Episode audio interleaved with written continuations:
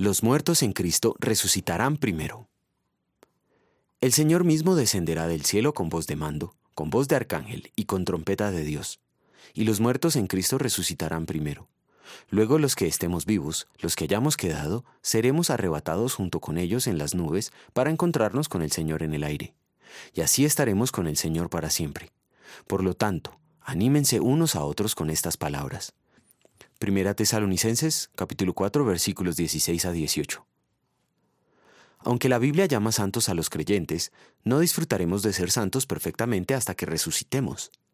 Mientras vivimos en nuestros cuerpos actuales, el viejo Adán contamina aún las buenas obras que hacemos en gratitud por haber sido perdonados.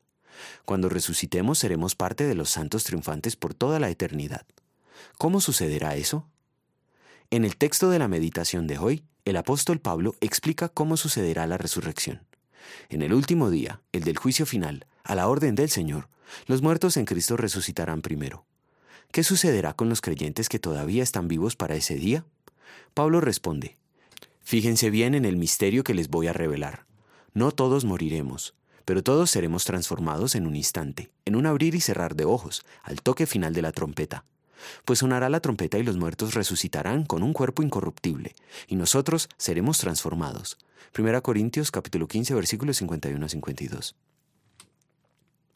Inmediatamente seremos arrebatados junto con ellos en las nubes para encontrarnos con el Señor en el aire.